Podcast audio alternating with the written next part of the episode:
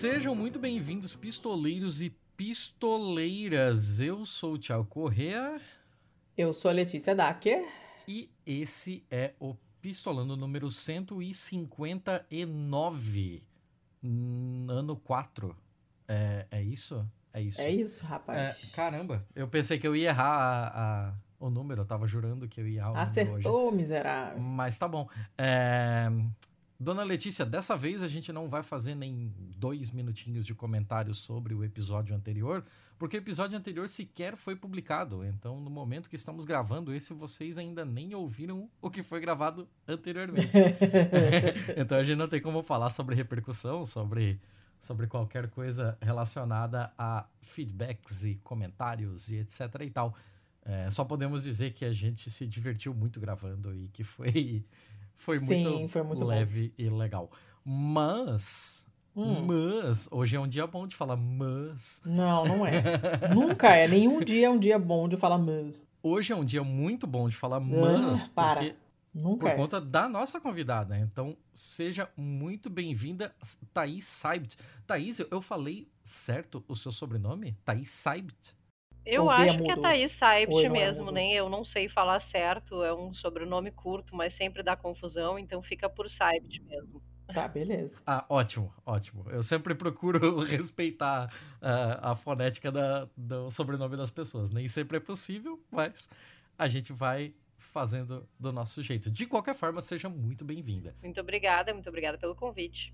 Se apresenta aí um, um pouquinho para o pessoal saber quem você é, Thaís. Tá bem. Bom, eu sou jornalista, eu sou pesquisadora em jornalismo, professora é, na, na, graduação em jornalismo aqui na Unicinos, no Rio Grande do Sul.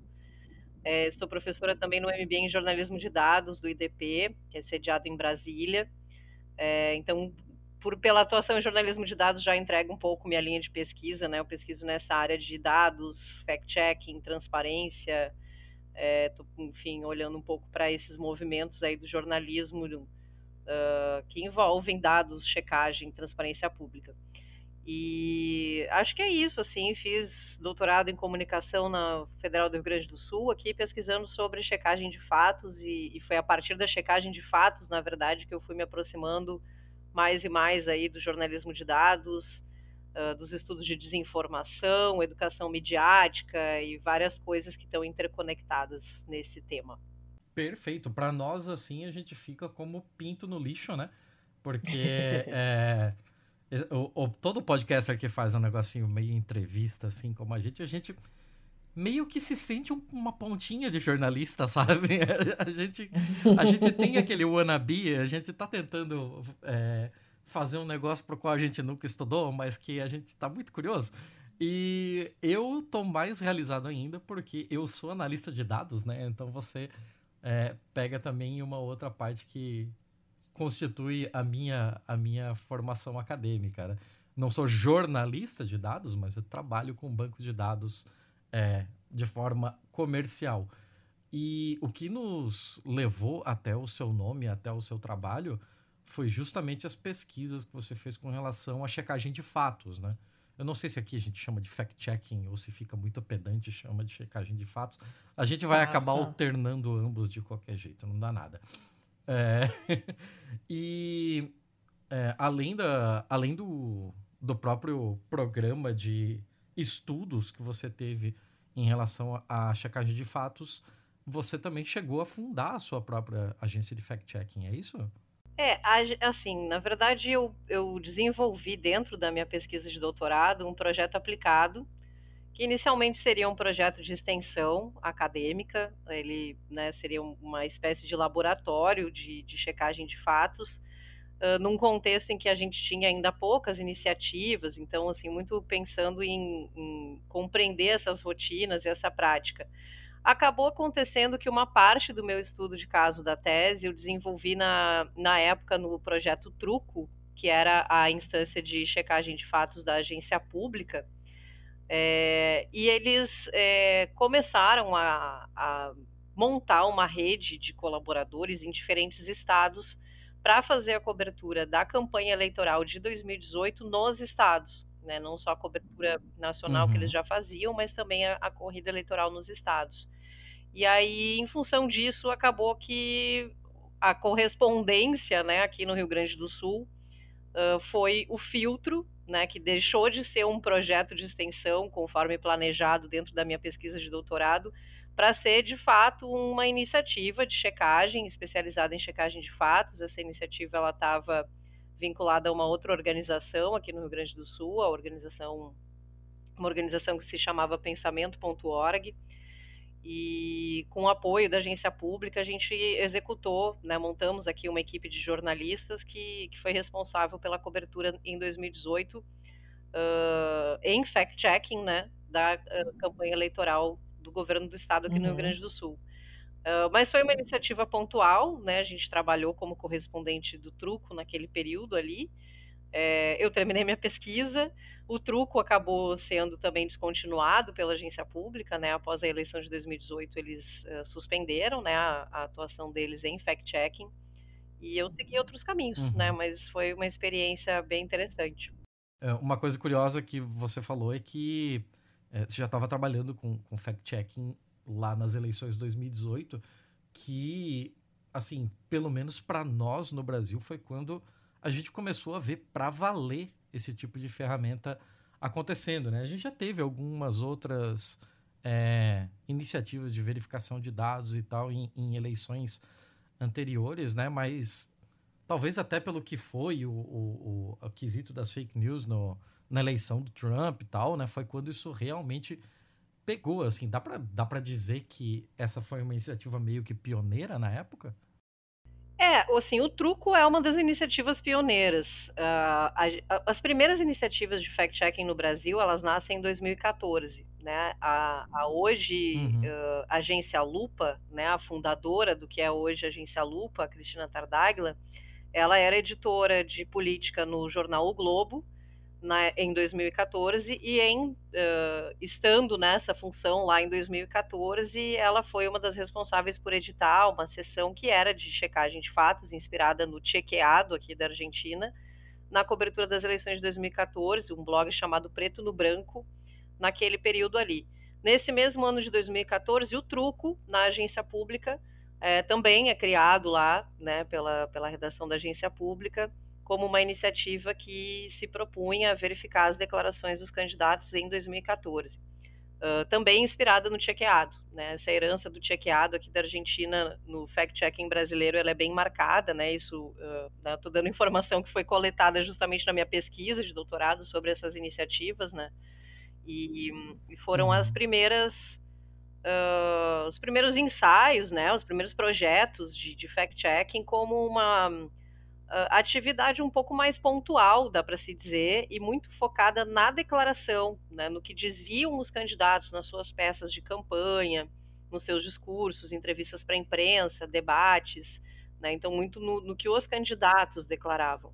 É, o Aos Fatos, que é outra iniciativa que até hoje é muito forte, muito atuante e muito competente né, de checagem de fatos, uh, surge em 2015, mas a, a Taina Long, que é uma das fundadoras do Aos Fatos, ela também, enquanto repórter na Folha, tinha criado alguns projetos em anos anteriores, em anos eleitorais, é, medindo, é, era o, o, mentirômetro e o promessômetro, né, que, que mediam a, a, né? assim, a viabilidade né, do, do que estavam dizendo ali, as propostas que estavam sendo feitas.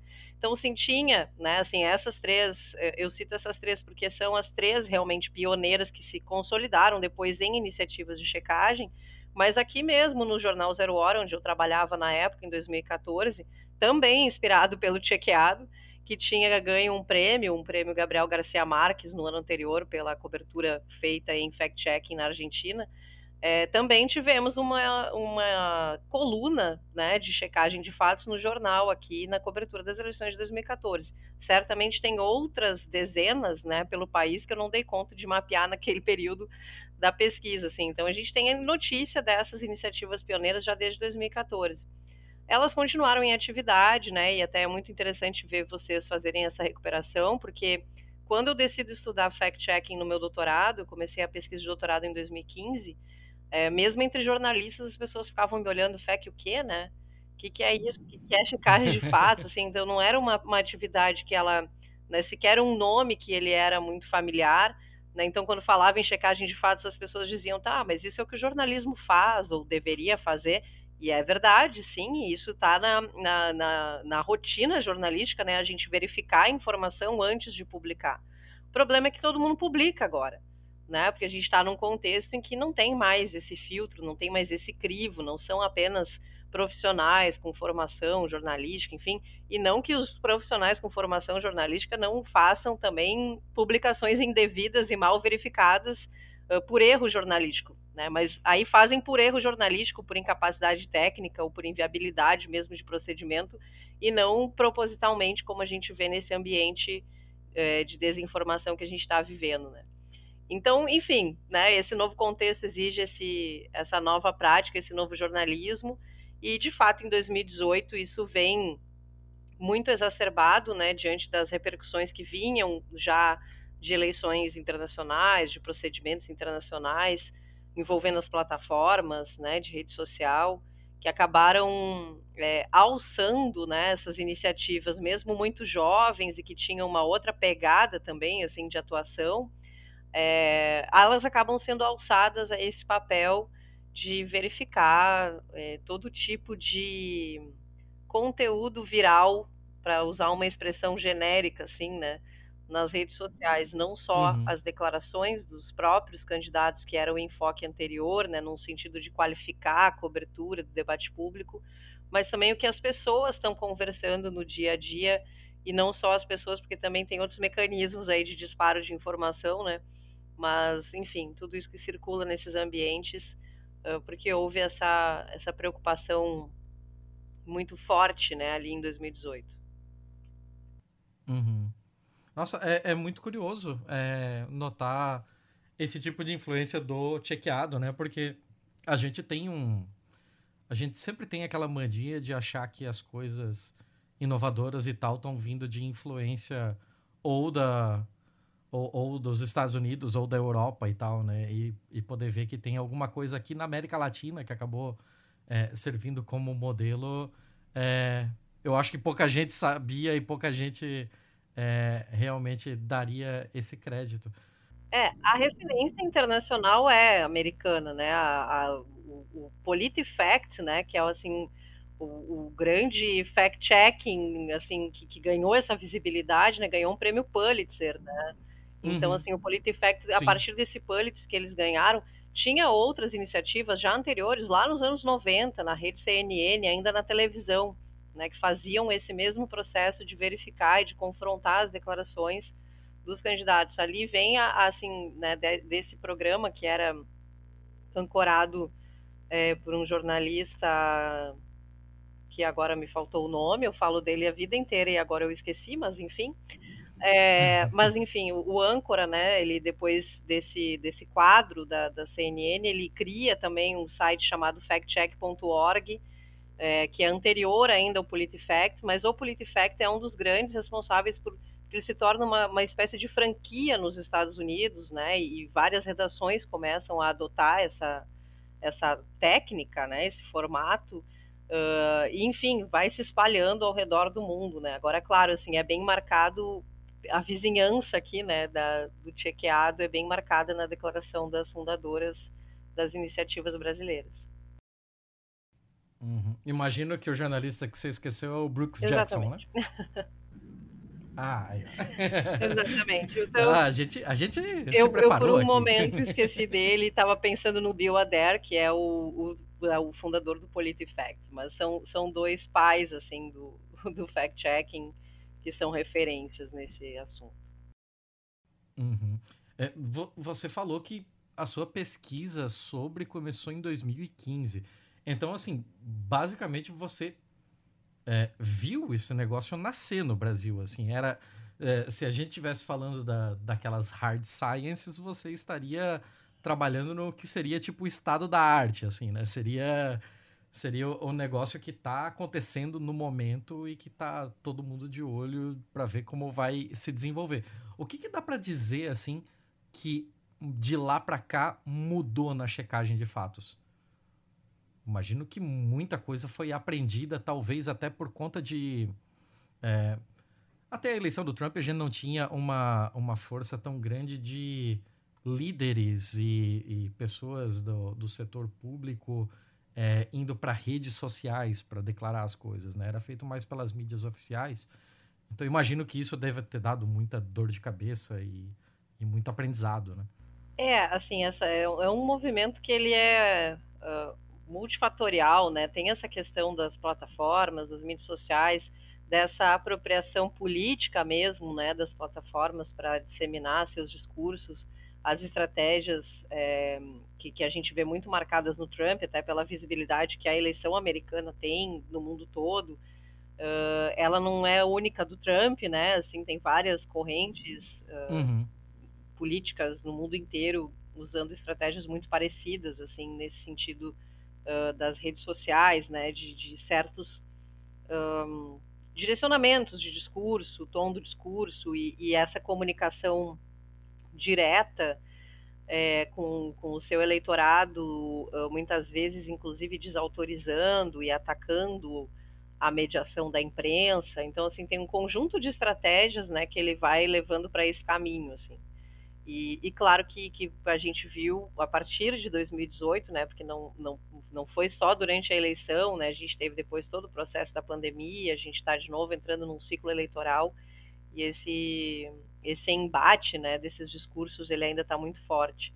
Então tem, tem essa questão das plataformas, é, a, a, plataformização dessa comunicação, ela uh, mistura pouco também os elementos assim de, de credibilidade, né? E, e, acaba forçando uma reação do jornalismo nesse sentido de adotar né, essa prática da verificação como uma forma de, uh, de assim buscar manter uh, a reputação no ambiente, né? Eu assim a, a gente eu fiz toda a retrospectiva aqui das iniciativas, né, de checagem de fato, elas eram vistas naquele, naquele uh, conjunto de iniciativas nativas digitais inovadoras, alternativas, quase como uma legalzice, assim, sabe, no jornalismo, assim, ah, olha lá o que, que os caras inventaram agora né? E, e de uma hora para outra, o pessoal se dá conta que não, peraí, é isso aqui que a gente precisa fazer,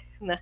Nesse, nesse ambiente em que todo mundo está uh, com voz, né, para bem e para o mal, porque é muito bom que, que, que haja né, essa horizontalidade da comunicação, mas ela também é usada uh, de forma perversa muitas vezes, né?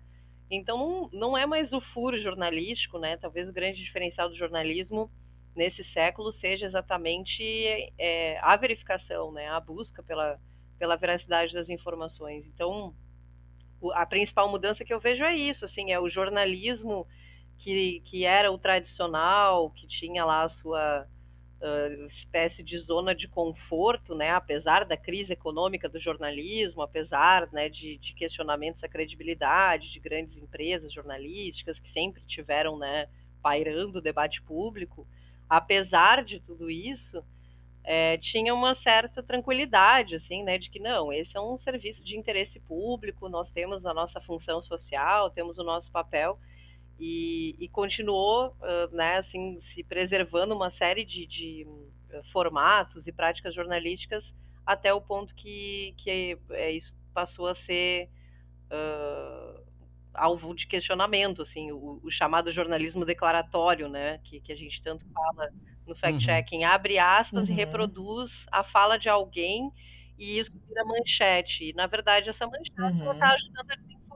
Você cede um, você está cedendo, cedendo um espaço, né? Está tá ajudando a desinformar, porque a pessoa publica um compartilha na rede social, compartilha só o link e a gente só lê a manchete. Então, assim, até olhar o conjunto da obra uhum. e ver que não está contextualizado, que não é aquilo. E fazer uma análise então, crítica. Acho que tem esse tem, tem assim, é um movimento que ele é difícil até de comentar, porque assim, ao mesmo tempo em que daí a mídia tradicional ela vem e abraça esse formato, isso acontece justamente em 2018 com o projeto Comprova, por exemplo, né, que reúne uma série de veículos dessa hum. mídia mais tradicional de reputação para fazer verificação de conteúdos virais é, e, e, colaborar né, nesse processo de, de verificação.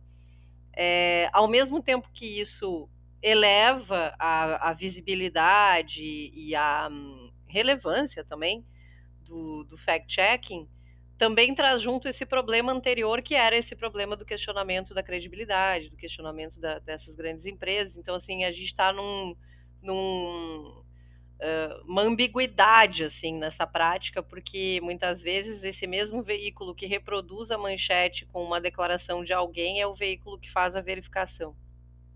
E aí, em um momento, ele está comprometido, hum. e em outro parece que não, né? E é uma, uma questão ainda para a gente é, nivelar, né? Okay, what's his background? Did you check the source? Did you bother to look and see if you respect the source? Let a stranger whisper in your ear. Posted and repeated it. If you knew the source, you probably would have deleted it. Yeah. You played the telephone game. Instead of checking facts, you ended up spreading a rumor that was started by a rat. Played the telephone game. Instead of checking facts, you ended up spreading a rumor that was started by a rat. Letícia, deixa eu te cortar. Eu sei que você ia fazer uma pergunta agora, mas só para aproveitar essa, essa deixa. É, vou pegar um, um, negócio que a gente viu muito acontecer nesses últimos anos, que foi o Bolsonaro falando sobre fraude da própria eleição que ele ganhou.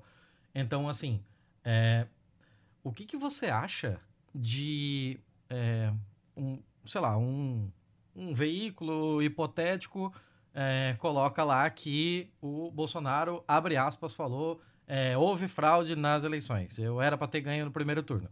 Aí, um outro veículo coloca o sem provas, Bolsonaro diz que houve fraude nas eleições. Você acha que é, colocar, apenas colocar que ele jogou isso e não tem nada que respalde, como dentro dessa chamada, assim, é, é efetivo? É o mínimo que a gente pode fazer, assim, efetivo é difícil dizer, porque a checagem de fatos ela pode não ser nada efetiva se a pessoa estiver completamente cega e convicta uh, de uma determinada questão que ela acredita, porque esse é o ponto, né? A gente tem uma, uma cultura uhum. também uh, de, de baixa um, exigência factual, né, das coisas, assim. A gente não é, é muito visceral, né? Muito Uh, sensacionalista mesmo, assim. Então a gente é, é levado pelas paixões, pelas emoções, pelas convicções que a gente tem.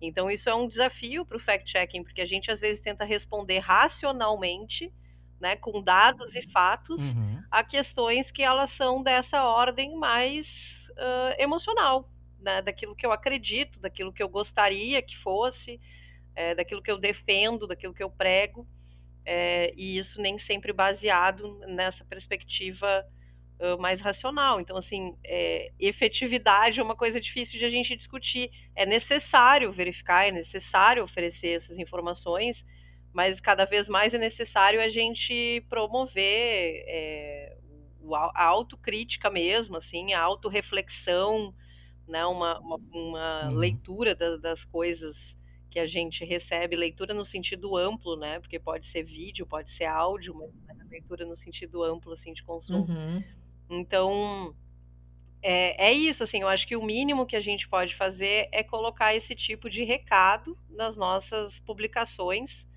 para tentar uh, reduzir a margem de uma interpretação que leve para o sentido de validar uma desinformação. Que é isso, né? O, o declaratório, quando, quando só abre aspas e coloca que o fulano disse, sem nenhuma margem de questionamento, a gente está abrindo o caminho para a desinformação, a gente está abrindo o caminho para uma interpretação de que, olha só, mas saiu lá no jornal tal. Né? Então é, é, é muito sutil, uhum. mas acho que é o mínimo que, que uma boa prática jornalística pode oferecer. Dar essas pistas, dar esses sinais. É, não deixa de ser declaratório, né? Eu não, não sei o que exatamente diz é, a cartilha dos jornalões com relação a isso. Sim, é, eu entendo. É que, ao mesmo tempo, a gente não pode negar que a declaração é uma notícia, né? O pronunciamento de uma pessoa pública é, é coberto pela imprensa desde sempre. Assim, é um assunto que ele é do interesse, né, do, dos cidadãos, o que o presidente disse, deixou de dizer.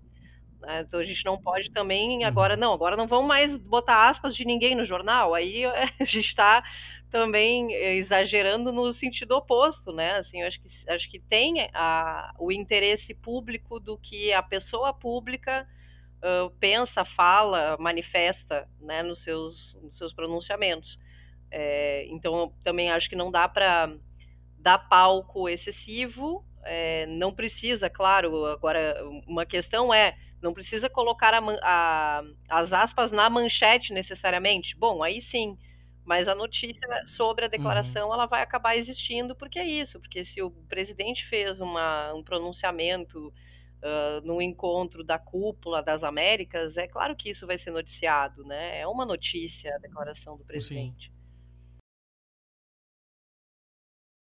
É, nessa que a gente se ferra sempre, né? Porque você não tem, não, não, não tem alternativa, na verdade. Você tem que mencionar, né? A mo o modo como você menciona pode fazer diferença, mas também não sabemos até quanto. Porque isso que você falou, as pessoas que estão apaixonadíssimas, envolvidas até o pescoço de uma maneira que não que não lhe, lhe, permite, lhes permite, porque as pessoas não lhes permite raciocinar em cima daquilo e fazer absolutamente nenhum tipo de pensamento crítico, é, não vai fazer muita diferença, né? O fato de você dizer que ele falou sem provas ou não, a pessoa vai passar direto por aquilo ou prova provavelmente nem vai ler a matéria. Por que, que demoraram tanto os veículos, os grandes veículos, a falar sem provas, Bolsonaro, nananana. Bolsonaro usou dados falsos para afirmar que. Por que, que demorou tanto para começarem a fazer isso que nem, nem é? Tem, tinha que falar, mentiu, que é o que ele faz, né? Mas por que, que demorou tanto para chegar nesse primeiro passo, que é dizer que ele falou as coisas é, sem provas? Eu não estou dentro das redações para saber o que eles discutem internamente, né? Eu... Mas por que, que você acha? É, sim, mas na tua opinião, por que você acha que demoraram uma tanto? uma questão que é Tem... a cultura profissional jornalística, a prática jornalística. Isso não era isso que a gente está questionando hoje. Não era uma questão no jornalismo tradicional impresso. Né? Assim, se fazia uhum. manchetes uhum. assim, é, sob uma prerrogativa uh, editorial, né? Uma, uma uh, enfim, uma prática jornalística mesmo, de que se evitava qualquer juízo de valor.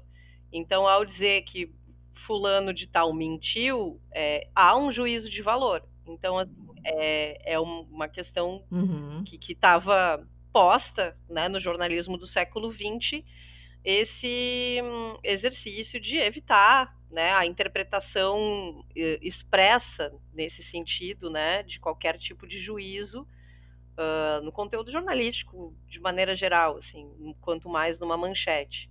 E acho que a grande questão é que a gente está vivendo o mundo como ele é a cada momento, assim, a gente transpôs as, as mesmas técnicas e práticas jornalísticas do impresso para o digital e se continuou fazendo manchete no jornalismo digital como se fez a vida toda no impresso. Uhum. E até pouquíssimo tempo atrás isso não era uma questão, porque não se tinha essa dimensão de impacto de que, é, né, o, que, que, poderia acontecer né, com uma palavra mal posta, com uma manchete mal feita. Uh, uhum. Que hoje a gente lê como mal feita, aí que tá, né? De, de colocar uma declaração uh, né, sem, sem esse juízo de valor no, no jornal, era, era visto como uma boa prática jornalística nesse sentido, de não emitir qualquer tipo de juízo.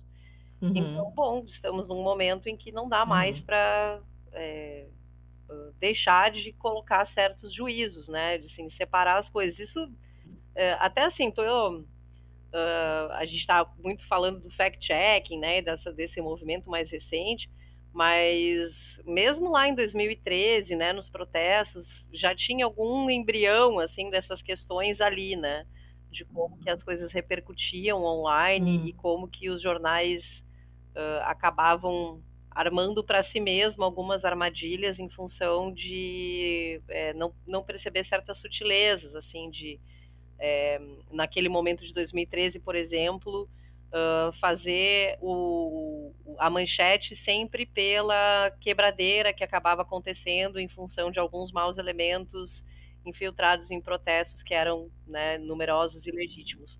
Então, é, uhum. isso é, é, também né, um pouco da, da herança de é, chamar atenção para o é, inusitado, enfim, para o que acabou uh, tomando conta, né, enfim, e, e, e dar menos atenção para o que era o, o, de fato que estava acontecendo, que eram os protestos, né, que eram as manifestações. Enfim, então, assim, esse questionamento uhum. dos enquadramentos jornalísticos é, é um pouco a gente fazer o exercício de entender o tempo que a gente está vivendo e, e, acho que pelo menos até que enfim, né, que uh, houve essa adaptação. É, demorou bastante, As né? As próprias agências de fact-checking as próprias agências de fact-checking resistiam muito ao uso da palavra mentira. É muito recente é, que uma agência de fact-checking diga que fulano mentiu, que fulano repete mentiras.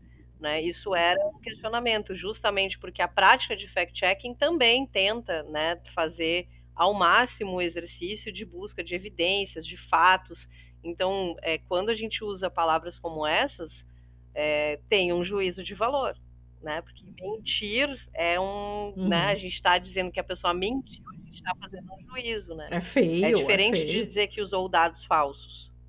Ah, o peso disso né, é diferente. Eu estou adjetivando, né? Estou dando um, um é, é, isso, assim, é juízo de valor. Não tem muito que, que além disso para dizer. Sim, sim, não, é feio. Mentir é feio. Você fala para criança, não pode mentir. A gente sabe que não é legal, né? É, um, é, um, é um verbo que te dá imediatamente uma resposta negativa, né? Você, ninguém vai pensar que é uma coisa, nossa, que legal que ele mentiu. Não vai, né? Life's about film stars and less about mothers. It's all about fast cars and cussing each other. But it doesn't matter cause I'm packing plastic. And that's what makes my life so fucking fantastic. And I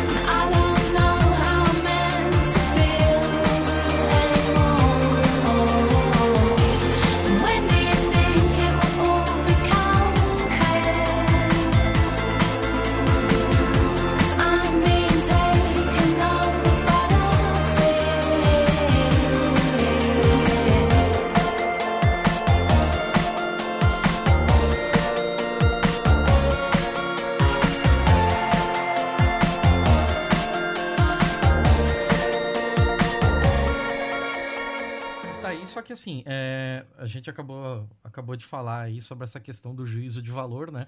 E eu vi que na, no seu trabalho você chega a fazer algumas classificações conceituais da, da fake news, né?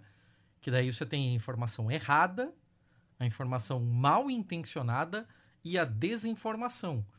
E aí, é, você pode explicar melhor do que eu é, o, o, qual é a diferença exatamente entre elas, mas você acha que talvez fosse é, é, necessário ou talvez fosse importante ter essa classificação também colocada em algo que já foi classificado como fake? Essa classificação não é minha, né? Essa classificação ela é uh, de um, um, grupo de autores. Uh, a, a, autora principal, a Claire Wardle, que é uma das grandes especialistas estudiosas né, desse fenômeno da, do que ela chama de desordem informacional. É, e, e, eles, esses autores, nesse documento, né, que, que se chama Desordem Informacional, Information Disorder, eles usam essa classificação, que no inglês é disinformation, misinformation e malinformation. É, que é, uhum. ela é necessária, essa divisão, uh, por uma razão que eu considero importante, sim. Uma coisa é o que no inglês é o disinformation, que, que seria a informação uh, que ela é falsa, e ela é deliberadamente criada e compartilhada para prejudicar alguém, uh, uhum. isso é diferente do misinformation, que é uma informação que ela é falsa, mas ela é compartilhada sem que a pessoa tenha a intenção, saiba que é errada ou, ou tenha a intenção de prejudicar alguém. Pelo contrário, muitas vezes é aquele tio, aquela tia uhum. que manda achando que está te ajudando. tia do Zap, é. Então, são tudo isso é parte dessa desordem informacional. Mas a gente está falando de um, intencionalidades que têm pesos diferentes. Né? Um, uma hum. manipulação de informação com o propósito nocivo, com o propósito de causar prejuízo para a imagem de alguém, para a compreensão de algum fato, né, até mesmo para uma medida pública, como a gente vê agora em questão de saúde, né? Então, isso, uh, né, com esse propósito perverso, até dá para se dizer, nocivo, uh, é algo que é até criminoso. Agora, eu não tenho como punir alguém por ser desinformado, né? Desinformado no sentido de uhum. desinformado uhum. mesmo, por ela achar que aquilo é verdadeiro por alguma razão, ou porque ela tem as suas convicções, ou porque ela confia naquela fonte por algum motivo, e ela acredita naquela informação e ela compartilha achando que ela está te fazendo um bem. Não posso colocar no mesmo balaio. Né? E isso é importante, essa uhum. diferenciação, a gente entender essa, essa intencionalidade, e é muito difícil, muitas vezes, também diferenciar essa intencionalidade na origem da informação, mas é importante até para a gente discutir coisas que hoje estão muito em voga, como uh, punir fake news, né? Ter uma lei que vai punir fake news. Então uhum, a gente uhum, precisa uhum. sim entender que esse fenômeno ele é múltiplo, né? Ele tem uh, o, o, intencional que é nocivo e que, e que é planejado para prejudicar. E isso é muito grave. Isso é, é, eu considero que sim, que é, que é praticamente criminoso. É, mas a gente tem, é, ao mesmo tempo, o cidadão que está sendo ludibriado sem saber e está ajudando né, a passar adiante essa informação sem saber que ela é falsa ou sem ter a real consciência, né, acreditando que ela é verdadeira por, pelas razões que forem, mas não tem essa esse pensamento assim maquiavélico, né, de, de vou fazer isso para prejudicar, muito pelo uhum. contrário. É, então é uma diferenciação que acho que ela é, é necessária para a gente discutir o combate à desinformação. Uhum.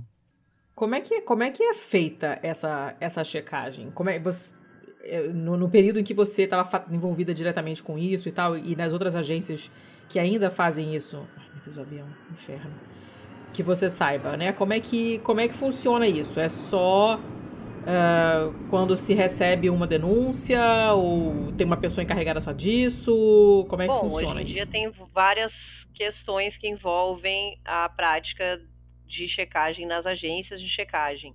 As agências, essas que são uh, filiadas à, à rede internacional de fact-checking, que são a agência Lupa, o Aos Fatos, uh, elas têm uhum. mecanismos próprios de monitoramento justamente por fazerem parte dessa coalizão com as plataformas.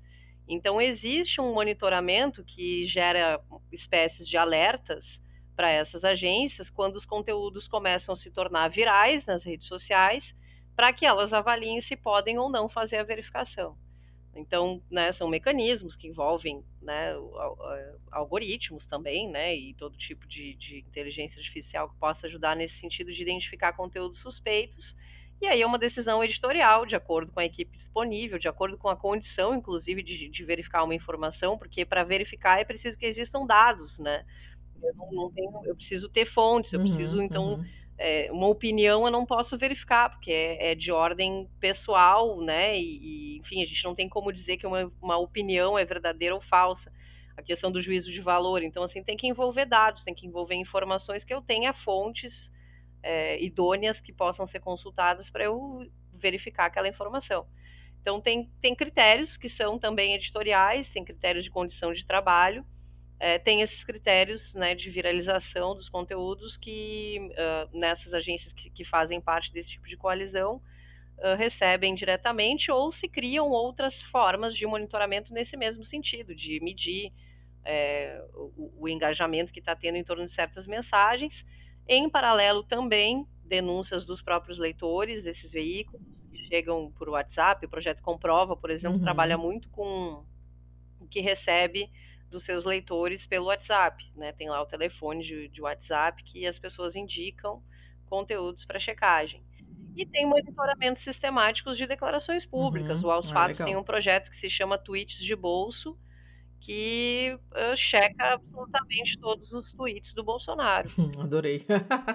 Fantástico, esse nome é o melhor, melhor nome. Amei. É, é, tem diferentes estratégias aí, né? Num, em geral, num processo eleitoral existe um pouco mais essa, esse acompanhamento do que os candidatos, né, estão falando, estão se manifestando. É, então é muito múltiplo assim esse, esse monitoramento e é, é, é preciso considerar que sim tem critérios editoriais e eles são necessários porque é impossível checar tudo. Então é claro que cada agência de fact-checking também vai definir né, os seus próprios parâmetros ali para considerar algo checável ou não checável, é, para fazer uma verificação ou não. Existe sempre a preocupação uhum. de que de fato tem atração no, no, no, público aquele conteúdo que vai ser verificado, para a gente não acabar dando mais visibilidade do que a desinformação. É, exato, era isso que eu ia perguntar. Isso porque isso é um é uma das, das, das estratégias deles, né? É que você é obrigado, assim, meio que moralmente a comentar as coisas, como você já tinha falado, não importa o que ele diga, é, é, é relevante, porque ele é o presidente da República. Então a gente acaba se vendo forçado a prestar atenção no que ele está falando e, uh, e fica muito difícil você dar uma hierarquia para as coisas, porque é uma quantidade tão grande de absurdos. A gente tem um episódio sobre Firehosing e tal, inclusive, uh, que você acaba. É como se estivesse morrendo por mil cortes de papel, né? Morrendo com, com de picada de um milhão de mosquitos, porque são, são ataques, digamos assim, de vários pontos diferentes e fica muito difícil você decidir o que, que você vai comentar, o que, que você não vai comentar, né? Como é que você vai falar, não, isso aqui eu não vou falar, isso aqui eu não vou mencionar? É impossível, né? Ignorar tudo que esse imbecil fala. Mas, é, como é que você faz, por exemplo, com, com o lance da lei de acesso à informação? É, em que, de que maneira isso ajuda, de que maneira essas imposições que eles colocam, esses sigilos absurdos, é, como é que fica isso com o discurso do lance da lei de acesso à informação? É, dá para você aplicar um pedido dessa lei quando ele pede um sigilo? Dá para contornar? O que, como é que funciona isso? É, dá para contornar. Não é qualquer coisa que pode ser colocada em sigilo na lei de acesso à informação. É, então, assim, é, na minha outra frente né, de atuação, uhum. com a Fiquem Sabendo, a gente trabalha exatamente com isso, né? Com a lei de acesso à informação, é claro que está acompanhando de perto é, uma. A gente não consegue dimensionar exatamente, né? Assim, é, inclusive um, um, estudo recente que foi feito pela própria Fiquem Sabendo em parceria com outras instituições mostrou que a realidade é menos uh, trágica do que aparentemente pela, pelos dados empíricos a gente acreditava em relação à imposição de sigilo, até pela questão de LGPD, dados pessoais e tal. Uh, mas sim, né, acompanhamos isso, acompanhamos com preocupação, uhum. e, a, e, é preciso então dizer que não se pode aceitar qualquer justificativa de esses documentos estão sob sigilo. Existem critérios claros na lei de acesso à informação, precisa uhum. ter, são só alguns servidores públicos que têm altos cargos públicos que podem, de fato, colocar em sigilo algum tipo de arquivo. É, esse sigilo ele tem que ser documentado por um termo de classificação de informação. Então, não é simplesmente coloquei numa gaveta com chave. Né? Se ele está em sigilo, tem que passar por esse procedimento de avaliação, uhum. tem que uhum. passar pelo crivo desse servidor. Ele tem um prazo definido, né? são três níveis de sigilo. É, e, e, o máximo, uh, não quero falar errado aqui agora, mas, mas são 5, 15, acho que 25 anos, vou conferir aqui. É, então, assim, esse prazo ele fica né, documentado ali. Quando passa esse prazo, é, esse dado pode ser, passa a ser passível de acesso público, mediante lei de acesso à informação, ou se o órgão público quiser colocar na internet, ele pode colocar depois que passar o prazo. Então, assim, não existe essa imposição uhum. de sigilo desse jeito, né? Então, se qualquer é, declaração nesse sentido for dada, é, vai lá na lei de acesso à informação, vai na Wikili, fazer a propaganda também da Wikili, né? Estou, inclusive, procurando aqui o, o verbete do, dos documentos secretos para aquela informação ali sobre os anos, né, de, uhum. de sigilo previsto.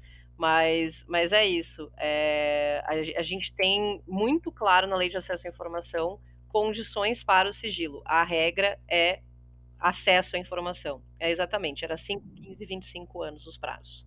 Esse sigilo uhum. de 100 anos que está na boca do povo, né, que, que o Bolsonaro falou muito e, e foi alvo de, de uhum. várias declarações aí públicas ultimamente, ele é uma interpretação equivocada, né? Ele é uma exacerbação da, da uh, prerrogativa que está lá na lei de acesso de que informações pessoais, confidenciais, elas teriam nessa né, possibilidade de, de um resguardo uh, de 100 anos pensando na não exposição de, enfim, né, de questões pessoais.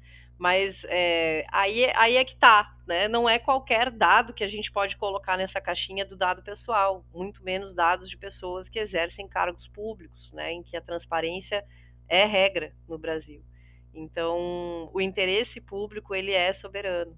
É, é, é muito importante, né, que a gente uh, questione quando houver, né, se for via lei de acesso à informação, a gente tem a possibilidade do recurso, né? Então, fazer o questionamento no recurso, pode procurar as referências, né? A própria Fiquem Sabendo, inclusive, às vezes orienta, né? Essa uh, redação, enfim.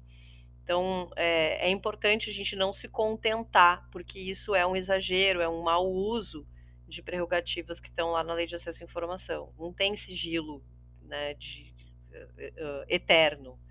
Uh, tem imposição de sigilo por qualquer servidor, porque o servidor uhum. lá que está atendendo resolveu que está. Não tem, né? Tem todo um procedimento para isso.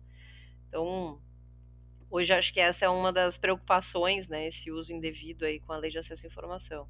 Agora, a lei de acesso à informação, no que tange a checagem de fatos e a, a desinformação, ela é importantíssima também porque em um documento público existe a fé pública.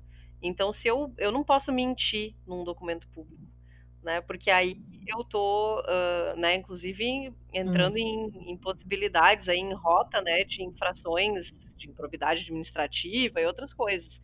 Né? Então é, é, uma, é uma chance de a gente confrontar declarações, porque no Twitter a pessoa pode dizer até o que ela quiser. Mas eu posso fazer questionamentos via oficial, né, pela lei de acesso à informação, para obter informações. A gente viu des serem desmontadas questões na cobertura da pandemia, por exemplo, sobre a oferta de vacinas, em que o declaratório dizia que não tinha sido contatado pela empresa X, mas os jornalistas foram lá e conseguiram uhum. a documentação mostrando que houve sim oferta, né? Houve sim contato. Então, é isso. Né? A lei de acesso à informação ela nos garante, inclusive, os meios para a verificação muitas vezes. Perfeito. Show. Uh, pergunta, uh, voltando naquela parte que estávamos falando do firehosing e tal, a gente viu isso acontecer durante esse mandato do Bolsonaro, de, por exemplo, é, quando as investigações em cima do Queiroz ou do Flávio Bolsonaro começavam a apertar de alguma forma, e certamente isso daria notícia, porque isso é notícia, uh, a gente já via uma própria movimentação de outros membros do governo, principalmente do Eduardo Bolsonaro, em fazer ataques à STF, em fazer algum tipo de ruptura, de ameaça institucional, de qualquer coisa do tipo, é, simplesmente para mudar o foco mesmo. Né? A gente sabe que é, é, o número de informação que pode ser checado e o, o espaço que pode ser dado para cada um deles é limitado e eles vão tentar fazer com que, é, aproveitando-se da, das próprias dos próprios algoritmos de rede social e tal, que o, o seu lado dos apoiadores eh, veja o que convém, né? É, então, dado isso e dado uma época que por alguma coisa você tem a mangueira do firehose ligada e e você tem essa, essa chuva de, de declarações e de coisas que tudo isso, via de regra, é notícia, é, na sua experiência, você acha que as editorias já estão é, vacinadas a esse respeito? Elas estão sabendo lidar com esse tipo de coisa? Olha, eu vejo assim que a gente está, um pouco o que eu disse, a gente está tentando entender o espírito desse tempo ainda, porque está todo mundo arrumando o carro com a. Uhum. Como é que é? Arrumando a roda com o carro andando, né? É isso que a isso. gente está fazendo, né? Então, claro uhum. que, que, a gente achou que estava vacinado na eleição de 2018, É, veio uma pandemia que elevou a uma outra potência toda essa discussão de desinformação. Está uhum. vindo uma outra eleição que, que já existe uma expectativa é, complicada, para usar um termo ameno, é, diante de todos os acontecimentos que, que é isso assim o fenômeno ele não é isolado né? A gente olha para os outros países para os vizinhos e para os não tão vizinhos né? Para os mais distantes mas aqui na América Latina mesmo uh, questionamento das eleições uh, o próprio episódio nos Estados Unidos quando uh, houve o acirramento a ponto de ter a invasão do Capitólio de sua mortes então assim é, são uhum. vários movimentos que, que antecedem né e que nos deixam essa expectativa. E aí, vocês falaram das dicas culturais que vão vir depois, né? Eu me lembrei agora do, do livro Como as Democracias Morrem. Ah, sim, livrão. E, e, eles analisam ali, né, esses processos, outros anteriores ainda, né, em, em diferentes países, e identificam características dos uh, líderes autoritários, que são esses que fazem ruir a democracia, né? E é comum nas estratégias de todos eles o questionamento às instituições, entre elas a imprensa. Né? A gente pode pensar esse questionamento uhum. do processo eleitoral como um questionamento institucional, né? porque o processo eleitoral é uma instituição da democracia. Né? O, uhum. o, o, voto, né? essa, essa questão de como são escolhidos né? os líderes, é uma instituição da democracia. Então, quando começa a haver esse questionamento, o STF é uma instituição da democracia. Então, é, há esse clima né, de, de questionamento, de confronto às instituições democráticas, uh, muito presente no discurso, não só aqui no Brasil. Né? Isso é comum uh, em todos os líderes autoritários que acabaram ocupando espaços aí uh, nos diferentes países. Então, claro que isso favorecido pela distribuição de conteúdo digital, pelos algoritmos, pelas bolhas, é muito difícil de rebater, porque dificilmente o conteúdo que, que desmente ou que verifica uma informação, ele atinge quem é o verdadeiro atingido pela desinformação. Né? É, dificilmente eu, eu uhum. E ele não tem, não tem o mesmo impacto emocional também, né? As pessoas não reagem da mesma maneira a uma notícia falsa e a correção da notícia falsa, depois que você já tem um certo envolvimento emocional eh, na defesa de uma determinada notícia, mesmo que você tenha provas de que ela é falsa, é muito difícil você eh, falar, é, foi mal, realmente isso aí é mentira, foi mal, espalhei a mentira, uma, uma notícia que não é verdade, né? Peço desculpas aí, toma aqui a a, a notícia verdadeira. A gente sabe que isso não rola, né? Não, não acontece. O alcance do engajamento é infinitamente menor. Tanto que esse desafio, essa parceria, inclusive, com, a, com as plataformas e as agências de checagem, é uma tentativa de antecipação do estrago, que é muito difícil, né? Mas assim, o desafio é esse, a gente tentar antecipar as ondas de desinformação para tentar freá-las antes que, que o estrago esteja feito. É, é uma missão assim é, homérica. Uhum. É um trabalho de corno, né? Porque. É, eu até, Cara, até ousaria dizer que é, é um trabalho de minimização do estrago, né? Eu acho que é, é, é, impossível que esse tipo de coisa, de alguma forma, não afete, não, não dê uma trincadinha nas colunas da, da base social em que, em que isso. É, em que sustenta a própria democracia, o própria a própria liberdade, tanto jornalística quanto a de expressão e tal, mas é, pelo menos minimizar esse estrago, né? Trabalhar com redução de danos mesmo.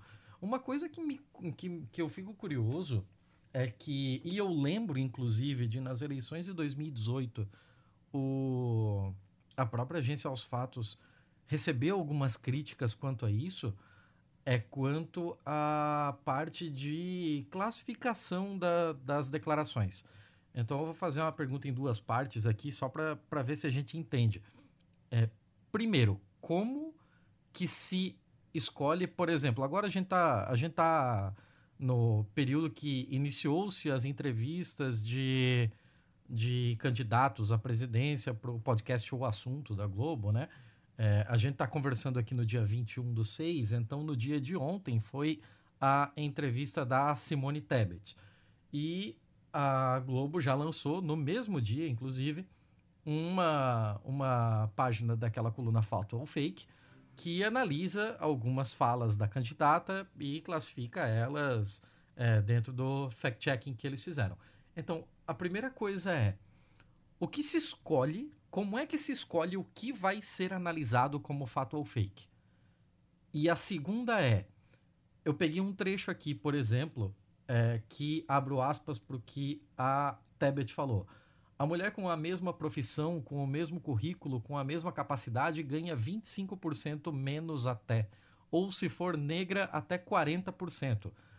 Ah, o pessoal da classificação da, do, do fact-checking da Globo colocou essa, essa frase como não é bem assim. E aí, o que eles lançaram aqui é que, segundo o PNAD do IBGE, é, as mulheres ganham 20,5 a menos que homens, e não 25. E no, no caso das negras seria 47,6 e não 40%. Então, assim, aqui é o tipo de caso que está sendo brigado com dígitos. É, qual, qual é a, a tolerância para colocar algo como fato ou não é bem assim? Bom, uh, pela primeira parte Existe uma da padronização pergunta, tá? Assim, o que é checado? É, e, e, o que é checado e como é classificado tem um protocolo que ele é compartilhado mundialmente, uh, né, pelas agências de fact-checking, ah, mas claro que existem as linhas editoriais de cada publicação. Então, assim, cada um desses veículos, o fato ou fake, tem lá uma parte que explica as suas etiquetas. O aos fatos tem lá uma parte que explica as suas etiquetas, em que situação que eles usam cada uma das classificações. A lupa, a mesma coisa. Né, tem uma parte que explica como que é a escolha das frases, quais são os critérios que eles, uh, uh, né, enfim, utilizam para fazer essa seleção.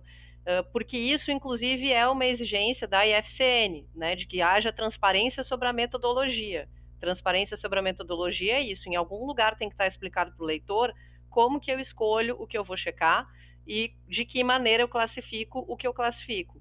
Então, existem padrões uhum. mínimos que eles são compartilhados, que é o que eu vou passar a detalhar a seguir, mas uh, tem o critério uh, editorial de cada um dos veículos, que daí, enfim, caberia a gente a, a fazer essa. Uh, porque também, assim, a gente espera que, que venham as respostas, a gente tem que fazer a nossa parte de buscar também, né, o, o entendimento, assim, de como foi feito o processo, porque é parte do processo de checagem essa transparência metodológica. O que é, uhum. uh, assim, que eu, que eu chamo de padrões mínimos, né, que acompanho pelas agências que eu conheço e pelo que está lá na IFCN. Uh, uma questão é quem fala, né, o que, uh, se, assim, que papel que essa pessoa tem no debate público. Então, num momento agora em que, justamente, né, tu mencionaste, começou uma série de entrevistas com os presidenciáveis essas pessoas têm relevância no debate público.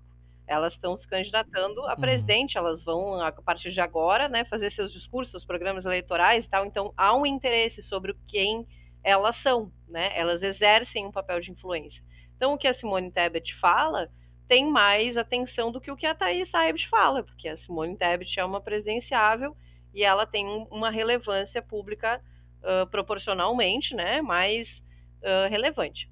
Bom, Estou uh, simplificando para tentar usar o exemplo concreto aí que tu, tu levantou, mas é isso, assim, né? Quem está falando, que, que uhum. repercussão tem, né, o que essa pessoa está falando, então o alcance que ela tem.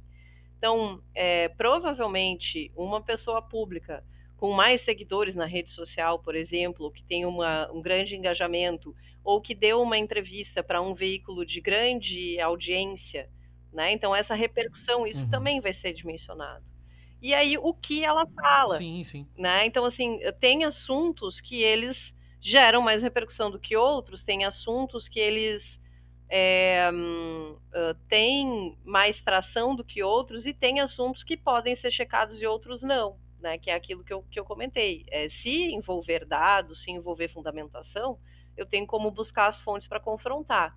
Se são só declarações do achismo da pessoa, fica mais difícil, porque eu não tenho como embasar.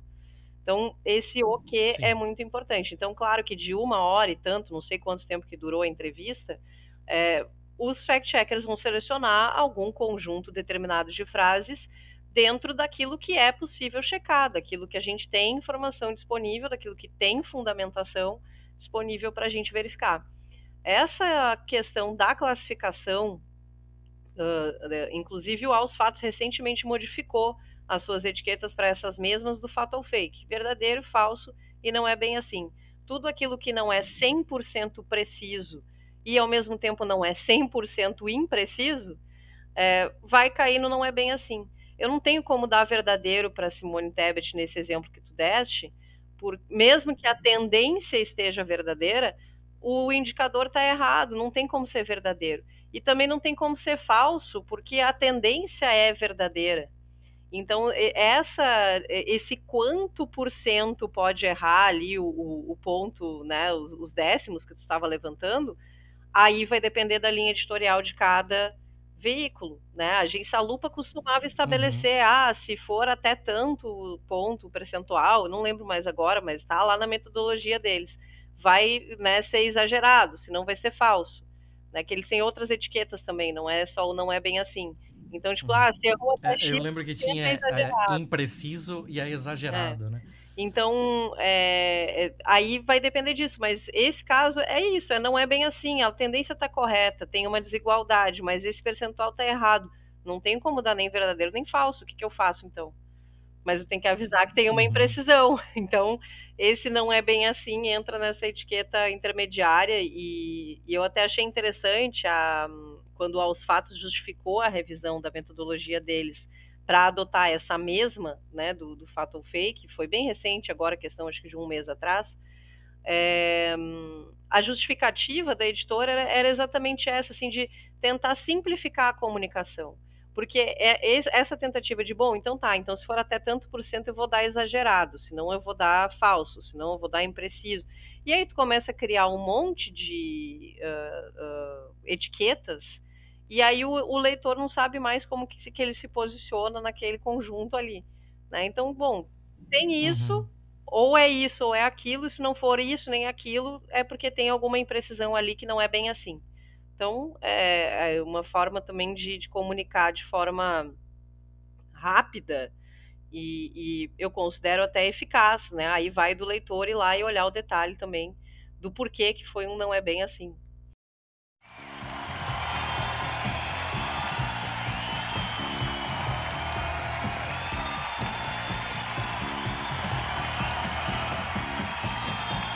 Mr. President.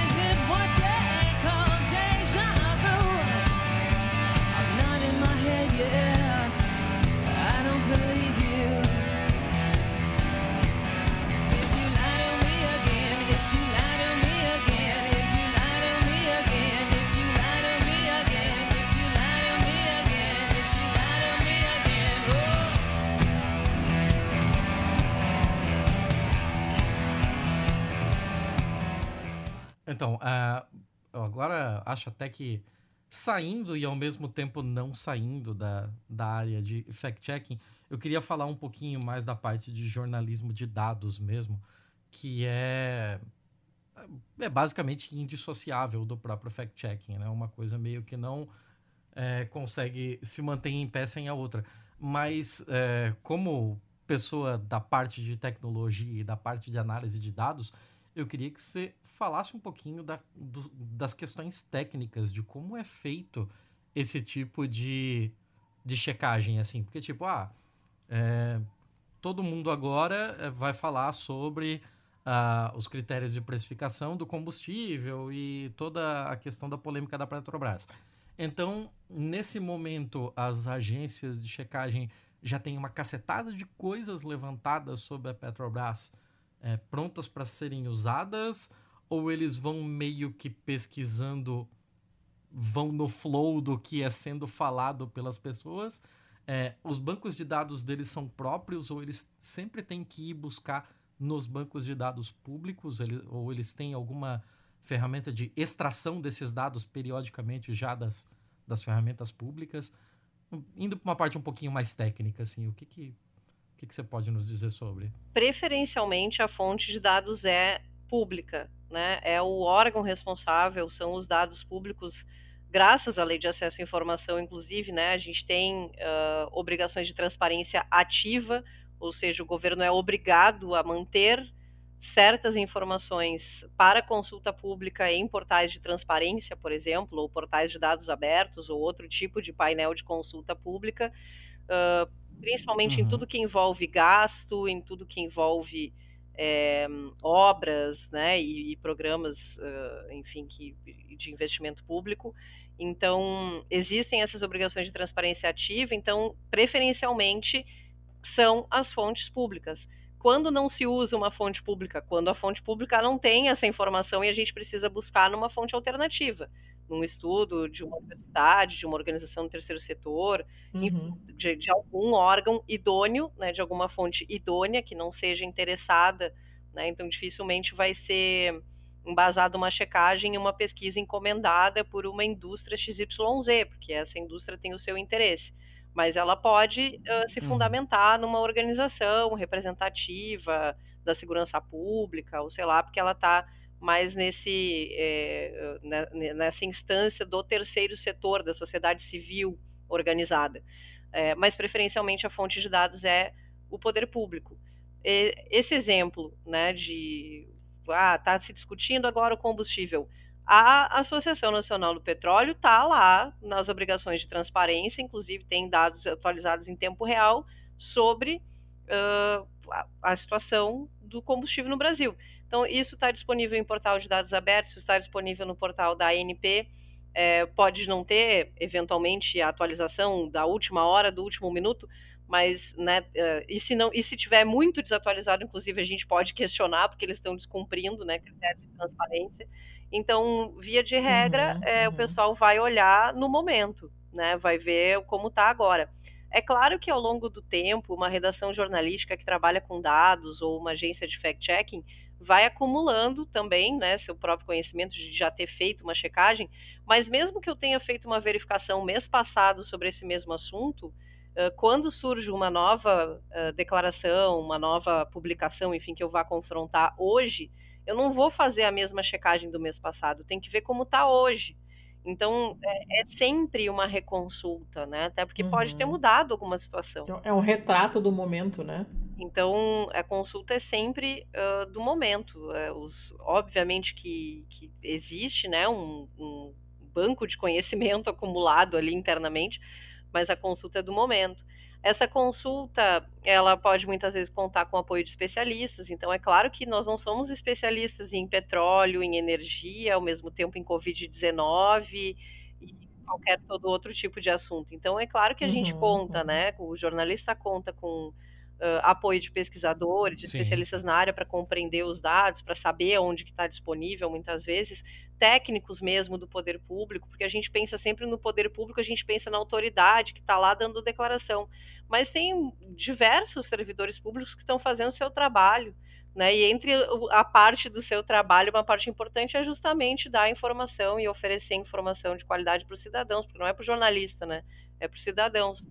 Então, é, muitas vezes, esse uhum. contato com o próprio servidor público que está lá na ponta, que é o responsável por um determinado conjunto de dados, né, para nos ajudar a entender como é que aquela base funciona, onde que eu encontro tal informação.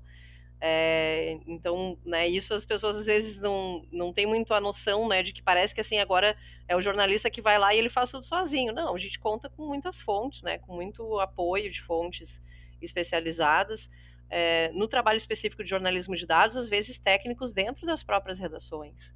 Né? Tem analistas de dados, tem cientistas uhum. de dados que trabalham hoje em redações, tem programadores, né?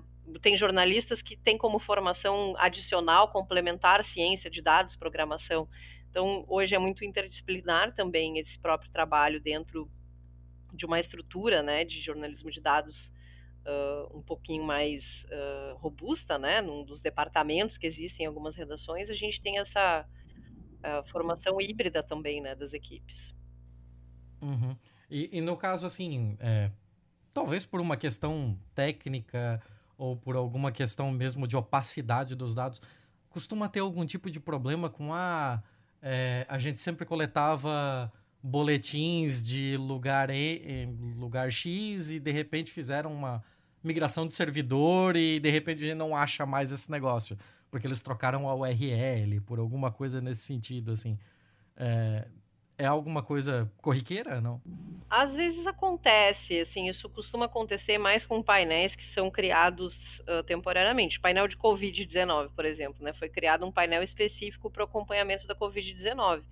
É, uhum. Houve vários momentos em que esses painéis eles foram sendo adaptados. A gente, eu participei do monitoramento do índice de transparência da Covid-19, que olhava todas as capitais e os estados, né, ao longo do ano de 2020. E às vezes acontecia, porque daí se decidia por uma outra tecnologia ou por um outro tipo de formato e tal. Então às vezes acontecia de um lugar que tu costumava ir lá coletar o dado não ser mais aquele. Uh, mas em geral existe o redirecionamento, né? Assim, tem essa preocupação. Uh, a maior parte dos dados, no entanto, sofre menos desse tipo, pensando em governo federal. É claro que estados e municípios têm, às vezes, outras limitações, até mesmo técnicas, né, mesmo, assim, de, de estrutura, de infraestrutura de dados. No governo federal acontece menos porque é muito centralizado no portal da transparência e no portal de dados abertos. Tem outros painéis, né, tem outros tipos né, de, de um, repositórios de dados, de informações mas os principais, assim, os dados centrais, os dados-chave, é, estão cada vez mais concentrados no portal da transparência e no portal de dados abertos. Então, isso facilita, na verdade, a vida né, do, do, cidadão, como eu digo, não é só para jornalista, né, do, do, cidadão, do pesquisador, de quem tiver interessado, uhum. porque são esses os canais guarda-chuva, assim, né, das informações. Ah, quando, quando é, tipo, você falou que às vezes é, vai procurar um site, o site não está mais lá, não está mais ativo, não está mais atualizado. E quando os dados são removidos? Alguém foi lá e, e sumiu. Sumiu, não está mais lá. Como foi, como aconteceu na CPI da Covid, né? Teve várias, vários casos de documentos que foram removidos de sites públicos. Eles deveriam estar disponíveis e não estão é, mais. No caso do é Amazonas, é teve ofício que sumiu, né? De, de...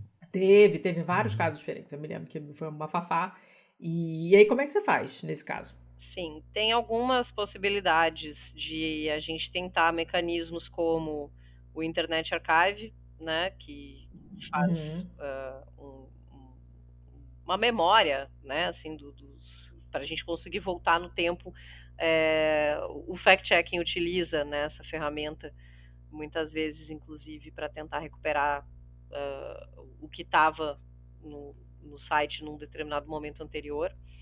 É, existem outros recursos, né, de, de digamos assim, de um, tecnologias, né, que, que, que, possibilitam, de certa forma, recuperar, tentar recuperar a situação de um site uh, anteriormente. É por isso que se conseguiu recuperar esses registros em alguns casos, né, de dizer, não, o governo uhum. tirou, mas até tal data estava publicado é, quem faz cobertura corriqueira de determinados temas costuma fazer cópias né, e backups. Tem algumas iniciativas uhum. que fazem isso também como serviço. É, o Brasil I.O. é um site que faz isso. Eles uh, têm todos os dados do TSE, eles têm cópia.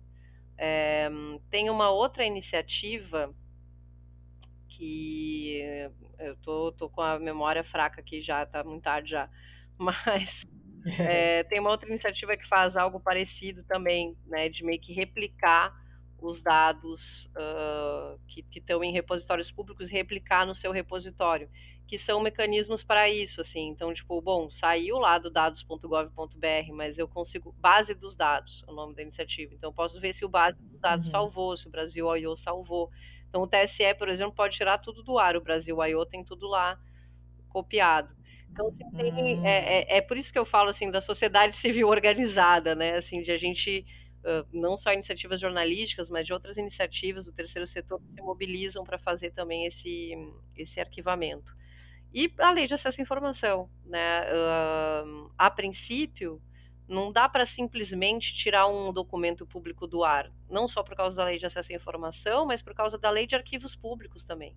A lei de arquivos públicos estabelece critérios né, para armazenamento de dados, para armazenamento de arquivos, não só o arquivo de papel, né, mas também arquivo eletrônico, porque todo ofício que é gerado dentro do governo, ele tem uma numeração, ele tem um protocolo, ele tem um, né, ele é sequenciado, enfim, não é um, não é só um Word que eu criei aqui no meu computador, né? Então, então todo uhum. ofício, todo documento público que é gerado, uhum. ele tem uma tramitação interna e isso uh, tem critérios, não posso simplesmente jogar na Mas lixeira. Isso é, isso então, é... se isso acontecer, a gente pode questionar. Thaís, desculpa te interromper, mas isso é válido para qualquer tipo de documento público? Porque, assim, uma coisa são ofícios, eles são protocolados e etc e tal. Agora, por exemplo, aqueles PowerPoint safado que o. Sim, nossa, eram muito ruins. Eu lembro de um PowerPoint usado pelo, pelo Ministério da Defesa, que eles falavam sobre a cobertura territorial do Brasil, e era uma coisa completamente sem vergonha, assim, era um PowerPoint cheio de stock photo e, e com é, gráficos crescendo nível stonks, mas nenhum número para respaldar porra nenhuma.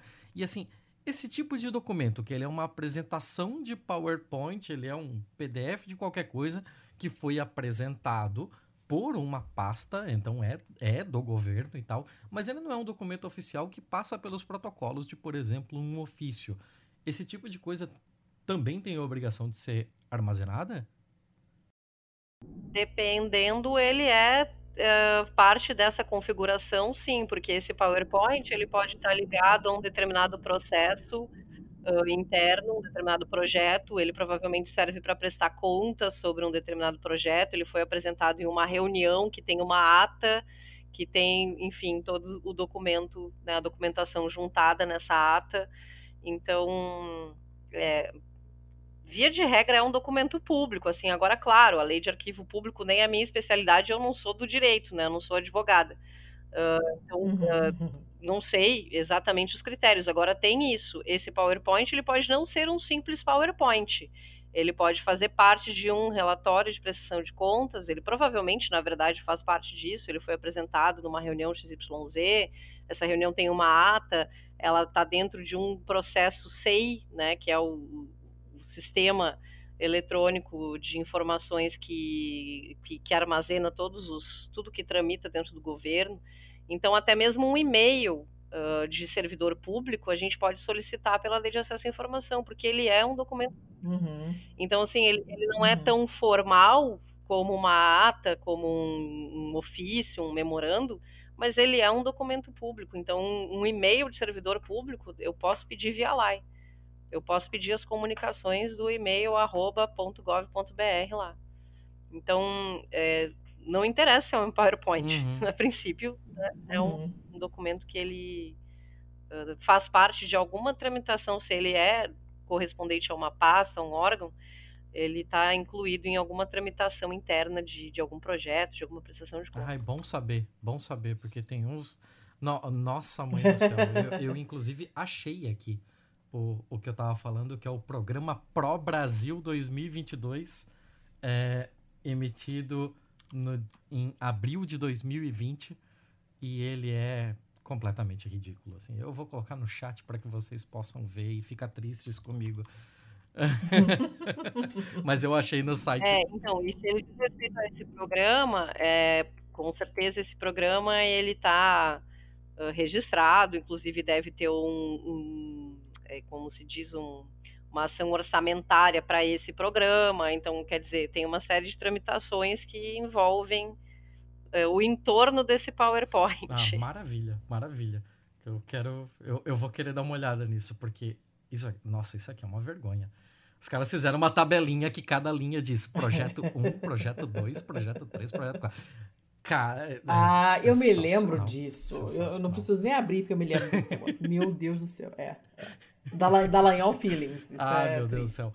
Uh, mas, Thaís, eu, eu acho que para a gente até dar, dar um encaminhamento mais pro final, eu vou te fazer as minhas duas últimas perguntas, depois eu libero para Letícia se ela ainda tiver. Mas as minhas duas últimas perguntas eu deixo como: primeira, você sente que quem é, está se formando em jornalismo hoje sai com uma bagagem boa para trabalhar com jornalismo de dados e fact-checking? E segunda, estamos indo para um novo ciclo de eleições aí e a gente sabe que vai ser mais uma loucura de fake news para todo lado. Você acha que hoje chegamos maduros e preparados para encarar essas novas eleições, do ponto de vista de fact-checking? Eu vou começar pela segunda, porque com certeza não, né? E, e não porque... É, e, e, não assim porque, nossa, somos inúteis, né? Estamos despreparados, mas porque, né, vou dizer de novo, a gente está vendo as coisas acontecendo, a gente está entendendo o processo, é, apesar de estarmos mergulhados nesse ambiente digital e, e, e enfim, né, vivendo as uh, nuances da desinformação de forma bastante intensa em todo o período da pandemia e já desde a eleição passada, é, é muito dinâmico o processo, né? Porque mudam os alvos, mudam algumas das estratégias. Então, a gente, por exemplo, tinha em 2018 foi montada toda uma operação, inclusive na legislação eleitoral, para a gente frear certos tipos de propaganda eleitoral em sites de rede social e o WhatsApp vazou, que foi uma loucura.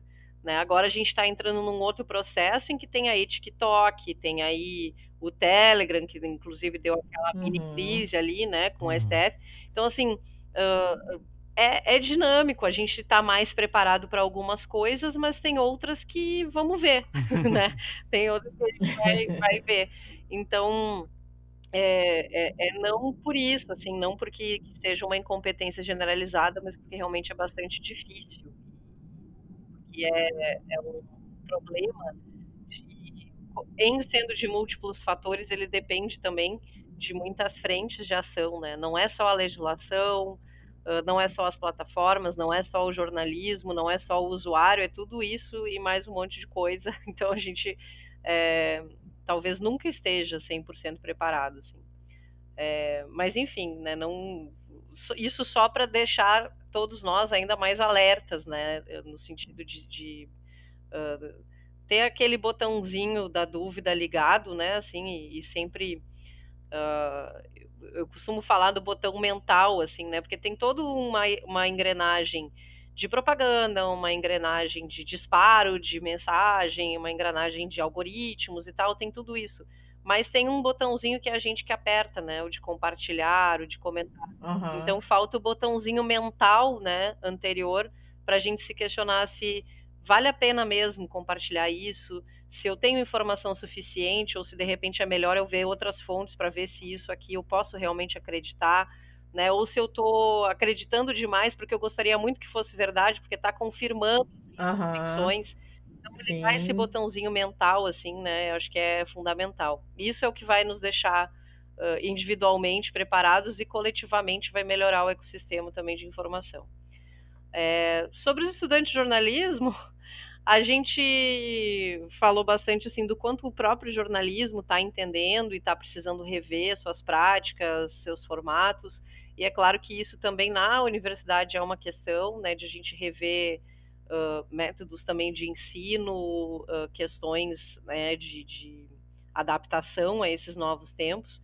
Então, uh, isso também é um pouco lento na universidade, porque se no mercado se demora para absorver, imagina até isso chegar na universidade, considerando que muitos dos professores estão há muito tempo, inclusive, fora do mercado, né? Exato. né? Eu estou com uhum. um pé em cada lado, né? Vários dos meus colegas estão nessa situação, mas outros tantos, né, estão já há algum tempo mais dedicados a outras atividades de ensino e pesquisa e não estão tão próximos assim desse mercado. Então é um processo que ele é uh, um pouco custoso até mesmo, né, de a gente conseguir fazer esses diálogos, mas a gente está tentando fazer, né, assim, acho que a academia está fazendo seu papel, cada vez mais universidades estão colocando uh, aulas de jornalismo de dados, aulas de checagem de fatos, né, para além das aulas normais que a gente já tem, né, de apuração jornalística, de jornalismo investigativo, que são todas disciplinas que elas estão muito próximas dessas técnicas, né, que a gente precisa exercitar também na análise de dados e, e checagem. Então, uh, esse processo ele está acontecendo e eu acredito que sim, que em breve a gente vai poder dizer que uh, mais estudantes estão já se formando uh, com competências mínimas nesse sentido desde a graduação. Né? Mas é claro que também muitos dos que estão na graduação estão buscando em paralelo, que são recém-graduados ou que nem tão recém-graduados, né? Estão buscando em paralelo outras iniciativas, outras formas de complementar a sua formação e tem, de fato, hoje diversos cursos, a Escola de Dados oferece vários, a Abrage oferece vários, a Fiquem Sabendo também oferece, né, dentro do que uh, a lei de acesso à informação, as próprias agências de checagem, o projeto Comprova, enfim, então tem uma série de formações paralelas acontecendo, não é só a graduação, né, que dá esse preparo, então acredito que nesse mix, né, do que a gente está tentando adaptar dentro dos cursos de jornalismo e do que a própria comunidade jornalística e de dados oferece fora das universidades, uh, cada vez mais a gente vai ter, sim, um, uma preocupação com essas competências na formação dos jornalistas. Isso está vindo até de antes, inclusive, porque a minha filha está com 13 anos e, e esse assunto aparece na escola. Eles discutem esse tipo de coisa. O que, que são fontes confiáveis, o que, que não são. Uh, Pede-se muito deles que façam pesquisa e aí eles sempre anotam, né? Estarem atentos a a confiabilidade da fonte, por aí vai, e, e, enfim, esse assunto ele aparece, né? Eu acho que é legal isso, de ter essa formação eh, bem antes da, da graduação, né? De você já, desde pequeno, ter a noção de que a propaganda quer que você compre coisas que você não precisa, e que nem tudo que está tá na internet é verdade, que tem sites que fingem que são outros, e que emulam o design ou o nome de um que é confiável, então você tem que ficar esperto, porque pode ser que você acabe é, puxando o dado de um, de, um, de um site que não é confiável e, e coisas desse tipo. Então eu acho bem legal. Exatamente. É, é, o que é, né, hoje a gente tem falado na educação midiática e, e o, o fact-checking está muito próximo né, dessas iniciativas de educação midiática, inclusive encampando iniciativas de educação midiática a agência Lupa né, acabou de fazer toda uma reformulação no seu no próprio portal. Né, já vinha trabalhando muito na educação, a Lupa, mas né, recentemente fez toda uma modificação até no próprio portal com essa ênfase. Tem outras iniciativas ótimas, né? O Palavra Aberta tem o Educamídia já há algum tempo, trabalhando com professores do, com muito foco né, na educação básica, até por força da Base Nacional Comum Curricular, que hoje coloca essas competências desde a escola e é importantíssimo isso. Na Unicinos, a gente está com o desafio nuvem de educação midiática também com esse enfoque né, de professores do ensino básico.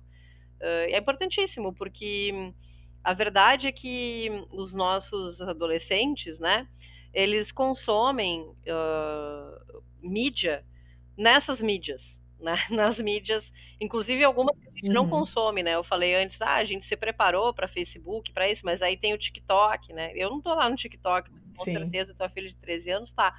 E aí Sim, adoro. saber Eu não entendo tá nada. Lá, né? Nada. A gente precisa saber que a desinformação com certeza está lá no TikTok. A gente não tá, mas a desinformação tá.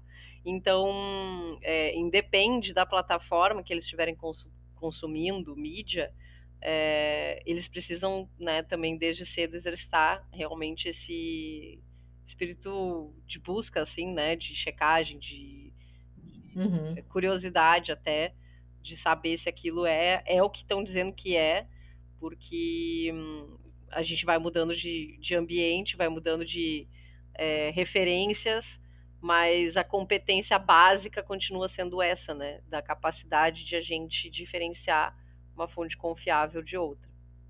Show. Seu Thiago, algo mais? Estou contemplado. Eu também, estou feliz. É, eu, estou feliz. Quer dizer, estou triste porque a situação é triste, mas estou feliz com a quantidade de informações. Imagina, Thaís, então... a gente então gosta mesmo que a pessoa fale bastante. A gente chamou para isso. Eu engrenei aí, comecei a devagar, inclusive, mas. Mas assim que é bom. Não, a gente adora. You had something to hide. should have hidden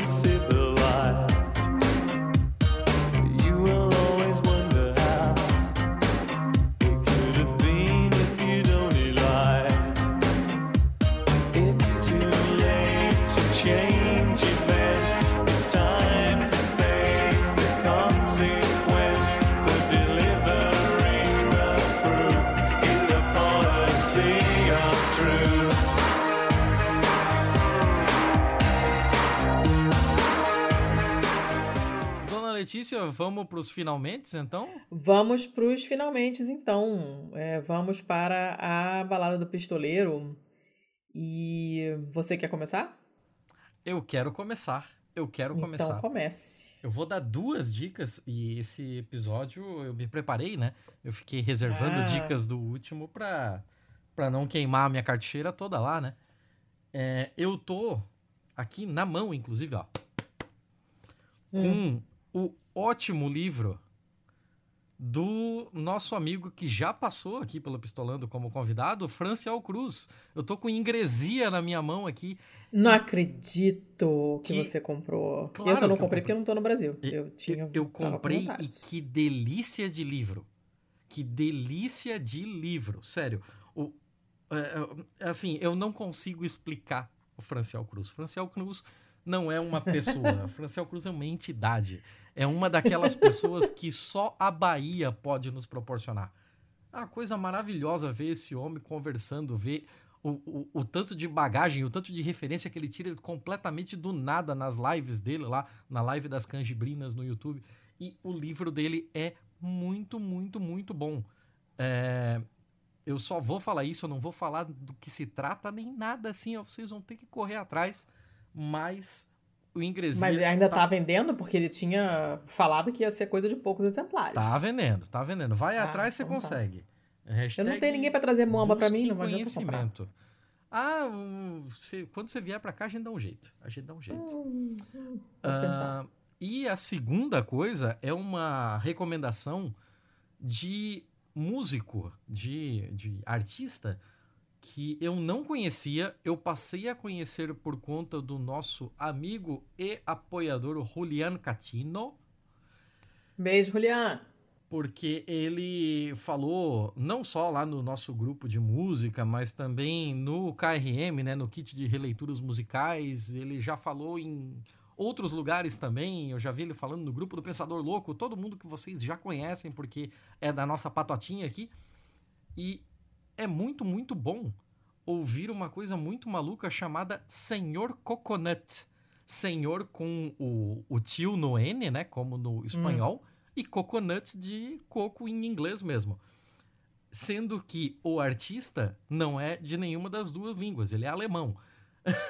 então, um cara chamado Uwe Schmidt, que ele tem um grupo chamado Senhor Coconut, em que ele faz música latina, faz é, tchá-tchá-tchá, mambo, esse tipo de coisa, mas com aquela pegada eletrônica à la Kraftwerk. Meu Deus, É gente. basicamente Kraftwerk latino. É uma coisa muito maluca.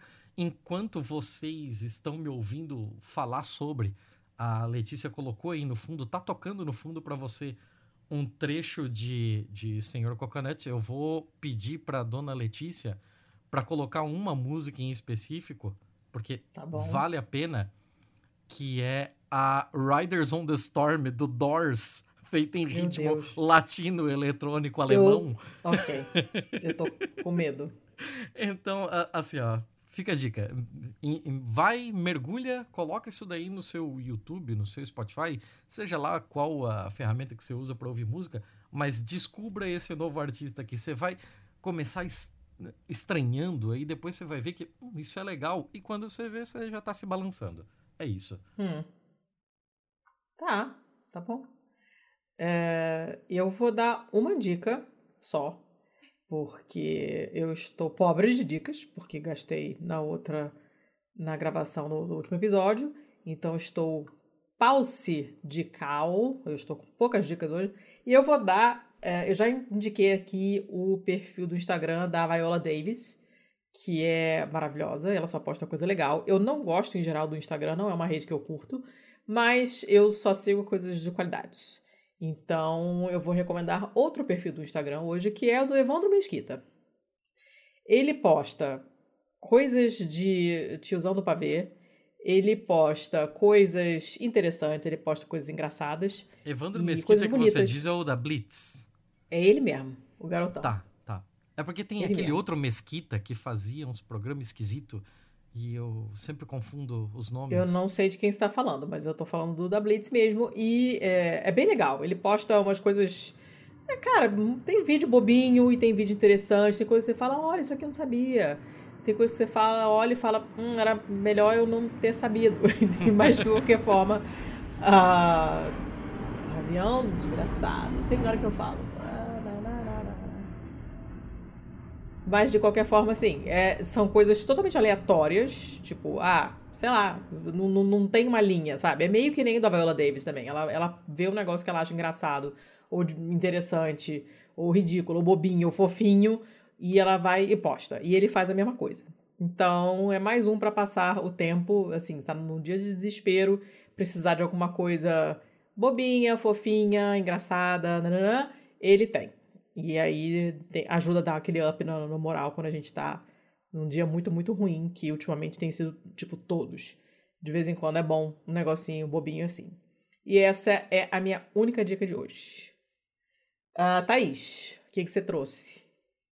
Bom, eu, eu não estava muito preparada para essa dica cultural, então vou me limitar a dar uma dica que envolve o tema do nosso assunto, mas é uma leitura que Uhum. flui, não é um livro técnico, acadêmico e tal, e é bastante ilustrativo para entender a engrenagem disso tudo que a gente está vivendo, que é um livro que se chama Os Engenheiros do Caos. Ah, é ótimo esse livro. Eu li, eu li ele esse ano. Ele é muito É, bom. é, é um livro, assim, uma leitura, é, aquela leitura de aeroporto, assim, sabe? Dá para sentar e É. esperar e ler. E, e ele recupera vários dos episódios recentes que envolvem rede social, envolve eleição, envolve desinformação, enfim, e navega um pouco por essa estrutura, por essa engrenagem das teorias de conspiração, dos algoritmos, fake news e muitas das coisas que a gente conversou ao longo do, do período aqui. Ah, ele é bem legal. Eu gostei bastante desse livro. Eu acho que, se não me engano, eu li ele depois que o Gabriel Divan ah, indicou no Vira Casacas, eu acho. E, e aí acabei comprando e, e li bem rápido. Ele realmente é uma leitura gostosa, ele é fluido, apesar de ser um assunto super sério e tal, mas não tem tecnicismo, essas coisas eh, que eu não tenho paciência nenhuma. Ele é bem legal de ler e assustador também, né? Porque você vai lendo, vai ficando puto, vai ficando chateado, vai ficando pensativo. É, aí depois você vai, vai ver umas bobagens lá no perfil do, do Evandro Mesquita, porque, É, pra se recuperar. porque senão o bicho pega. Mas ele é bem legal, eu gostei bastante. Ah, ótimo, ótimo, ótimo. Muito que bem. Ah, seu Thiago, algo mais? Não, hora do jabá. Hora do jabá. Então vamos lá, Thaís. Quem quiser te achar, te seguir, você tá nas redes sociais, você produz conteúdo, você não, não, não quer aparecer, não tem perfil de nada, tá fugindo das redes sociais. Como é que é o esquema para quem quiser falar com você e ver o que, que você faz? Eu, eu também andei limitando a minha atuação nas redes sociais por questão de saúde. Tá errada? Não tá.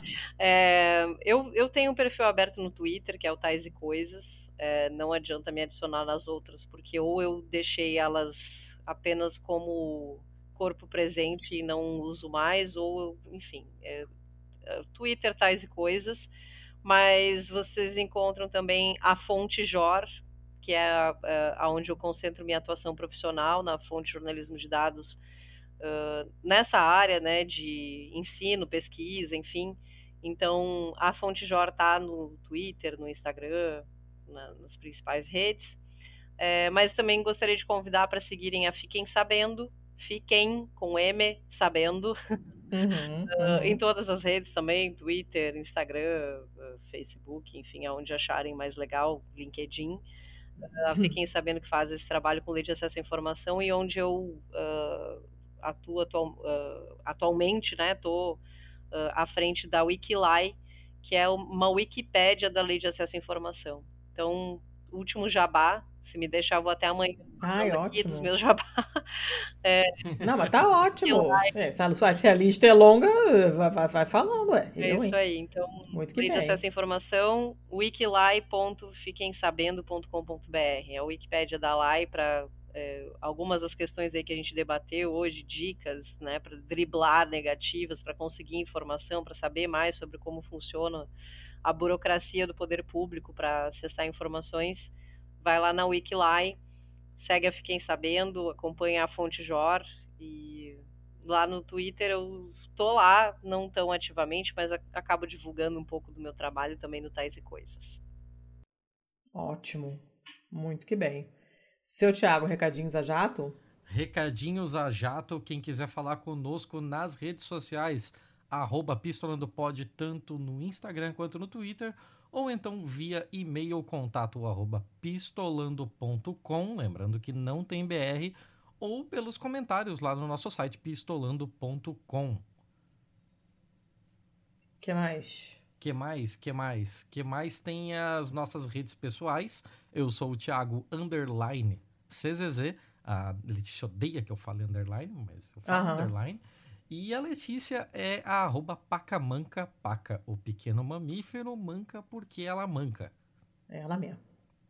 Que mais? É, que mais? Parcerias. Eu tô com muita dor de garganta. Se você puder falar, eu agradeço. ah, eu, eu não tô tenho toda as ferrada. parcerias aqui, eu sempre esqueço das parcerias. Mas como é possível você não ter decorado as parcerias aí nesse que eu É, fico. é. Que eu fico... Boitempo, boitempo tá. editorial.com.br, acho eu. Barra pistolando, barra, barra pistolando, exato, Aham. exato. É, é, é isso aí. E aí, É isso aí. por esse link, você faz as suas comprinhas de livros lá para sua educação, até cívica, por que não? E com isso, a gente ganha uns trocadinhos ah, que ajudam a manter a nossa a nossa nosso barraquinho aqui funcionando e as engrenagens rodando. Ah, fora isso, tem a. Deixa Veste eu pensar. esquerda. É a veste. Nossa senhora, garoto. Quatro Vesteesquerda.com.br. anos fazendo isso. não lembro. Cara, dureza. E aí você usa o Cupom. cupom de desconto, código de desconto pistola 10 para ter 10% de desconto, Isso, né? isso. E as nossas nossos financiamentos coletivos. Ah, os financiamentos, os financiamentos coletivos eu acho que eu sei. É o Ah. catarse.me barra pistolando se você está no Brasil e quer contribuir em reais. Aí, a partir de cinco reais, você contribui lá, receberá um e-mail. Nesse e-mail tem um linkzinho para o nosso grupo exclusivo, secretíssimo de apoiadores, que ele é só a, é a porta de entrada de drogas mais pesadas, que são todos os outros grupos nichados. Então tem grupo para meme, para música, para videogame, para filme, para tudo. Além disso, tem para quem tá fora do Brasil o Patreon, que é patreon.com barra pistolando. Aí, como é fora do Brasil, você vai pagar IOF se você acabar usando dentro do Brasil. Então, deixa para quem tá fora. Lá é a partir de um real. É, um real não, a partir de um dólar, animal. Tá bom. E, e além disso, tem um Pix também, para se você não tem aquela segurança de que vai conseguir é, doar todo, toda, todo mês certinho e tal. Então faz um Pix lá. O Pix, qual é a chave, dona Letícia? É o nosso e-mail. É, contato arroba Contato pistolando.com. arroba pistolando.com. Tem mais coisa? Tem o PicPay também. No PicPay é o quê? Nós Arroba pistolando, né? É, isso aí. Ah, maravilha. Então, então eu lembrei tudo Show. agora. Lembrei Lembrou? tudo. Ó, caraca. Ah, meu caralho. Tô até dolorido, de nervoso, pra não esquecer nada. Mas agora acabamos, agora falamos tudo. Acabamos. Perfeito. Fala, falta falar da Estopim. Mas Esse é episódio é produzido, editado, idealizado pela Estopim Podcast. Se você tem um podcast ou tem um projeto que pretende transformar em podcast, entre em contato em estopimpodcasts.com.br e faça um orçamento. Vamos colocar esse bloco na rua. Isso aí. Fechado? Sim, senhor.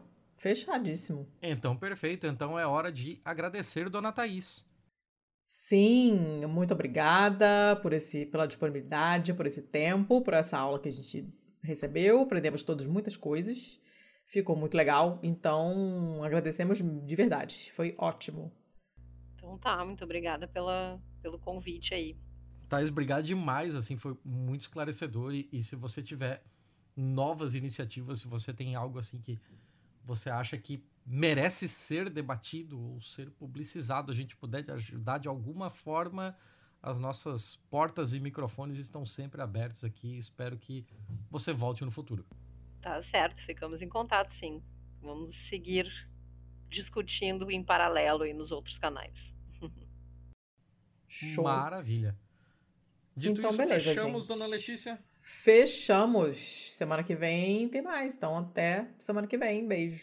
Muito obrigado a todos que chegaram até aqui e até semana que vem com o BMF. Este podcast foi editado por estopimpodcasts.com.br.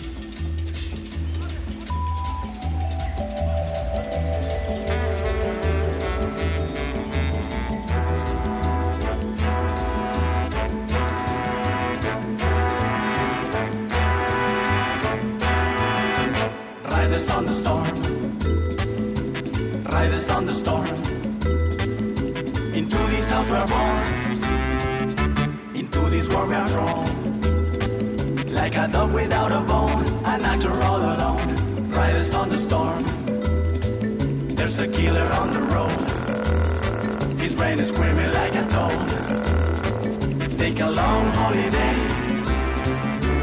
Let your children play. If you give this man a ride, sweet memory will die. Killer on the road. Yeah, you gotta love your man. Yeah, you gotta love your man. Take him by the hand. Make him understand. The world on you depends, or life will never end. Gotta love your man.